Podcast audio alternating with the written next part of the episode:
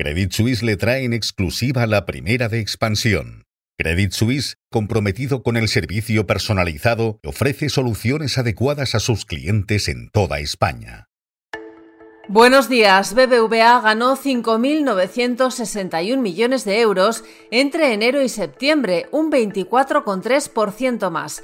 En un minuto les damos todas las claves de los resultados que ha comunicado esta mañana. Además, Miguel Ángel Patiño, redactor jefe de Expansión, nos va a contar qué supone para el mapa financiero español el acuerdo que ha firmado Alicia Koplovitz para popularizar las SICAP y vamos a analizar cómo afectará el mercado de las telecos españolas la compra de Vodafone España por parte de Cegona. Hablamos también sobre los resultados de Samsung y sobre la jura de la Constitución de la princesa Leonor que será esta mañana.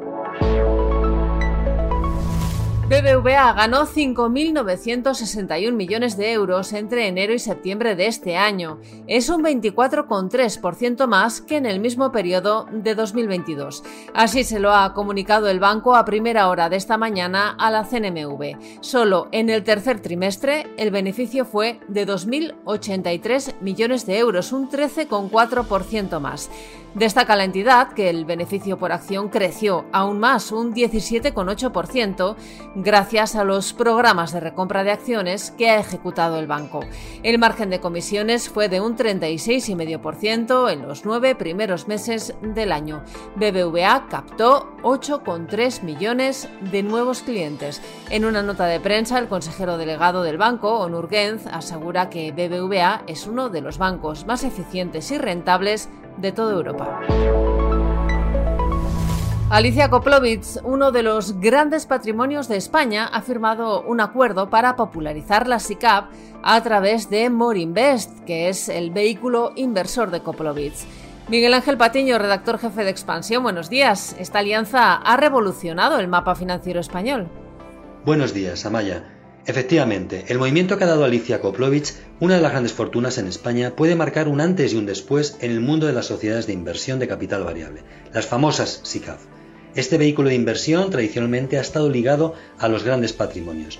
Bajo el gobierno de Pedro Sánchez, además, se cambió sustancialmente su régimen fiscal, lo que provocó un terremoto en el sector. Decenas de SICAV se liquidaron o emigraron fuera de España. Morinvest la Alicia Koplovich se mantuvo en España como una demostración de su apuesta por el país. Ahora se alía JP Morgan, BBVA y Pictet para dar otro salto en su crecimiento. ¿En qué consiste la alianza?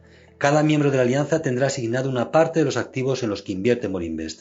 Es lo que técnicamente se denomina asset allocation o asignación de activos. Además de poder redirigir inversiones, cada integrante de la alianza podrá comercializar la SICAF entre sus propios clientes e inversores. De esta forma, se amplía no solo el radio de alcance de las inversiones, sino también la capacidad para atraer partícipes a Morinvest. De eso se trata al fin y al cabo, de democratizar la SICAF acercándola a pequeños y medianos ahorradores. La compra de Vodafone España por parte de Cegona está ya muy cerca de cerrarse a falta de pulir algunos flecos durante los próximos días. Esta operación tendrá un impacto sistémico en las telecos españolas. Entre las consecuencias más importantes figura un endurecimiento de la competencia comercial en el mercado residencial, que últimamente había logrado, sobre todo en el segmento premium, una cierta calma pero la venta tendrá también impactos significativos en las infraestructuras mayoristas, en las telecos corporativas o incluso en el área laboral. Hoy también les contamos que los tres territorios históricos vascos, Guipúzcoa, Vizcaya y Álava, junto con Madrid y Barcelona, ocupan los cinco primeros puestos de la clasificación de hogares españoles con la renta per cápita más elevada, según el INE. Hablamos además sobre la sucesión en la cúpula directiva de Mafre. Elena Sanz, próxima responsable de Mafre Iberia, y Pérez de Lema, al frente de Seguros Internacional, parten con ventaja de sentarse en el Consejo y en el Comité de Dirección del grupo. Y esta noche se han publicado los resultados del gigante surcoreano Samsung Electronics. La compañía vio reducido su beneficio neto en el tercer trimestre un 37,8% interanual hasta los 5,84 billones de wones, que son unos 4.082 millones de euros. Esta reducción fue consecuencia de la menor demanda de semiconductores. Esta mañana, la princesa de Asturias, Leonor de Borbón, jura la Constitución en el Congreso de los Diputados en el día de su 18 cumpleaños. El juramento tiene como eje central la sesión solemne ante las Cortes Generales, que será a las 11 de la mañana, con la presencia de diputados y senadores, y se completa con otro acto en el Palacio Real, donde Felipe VI, el rey, impondrá el collar de la Orden de Carlos III a su heredera. Hoy también los ministros de Turismo de la Unión Europea se van a reunir en Palma. En este encuentro informal plantearán la hoja de ruta para potenciar la sostenibilidad del turismo, en especial en su vertiente social. Y en la bolsa el IBEX 35 cerró ayer con una subida del 1,07%. El selectivo recuperó la cota de los 9.000 puntos.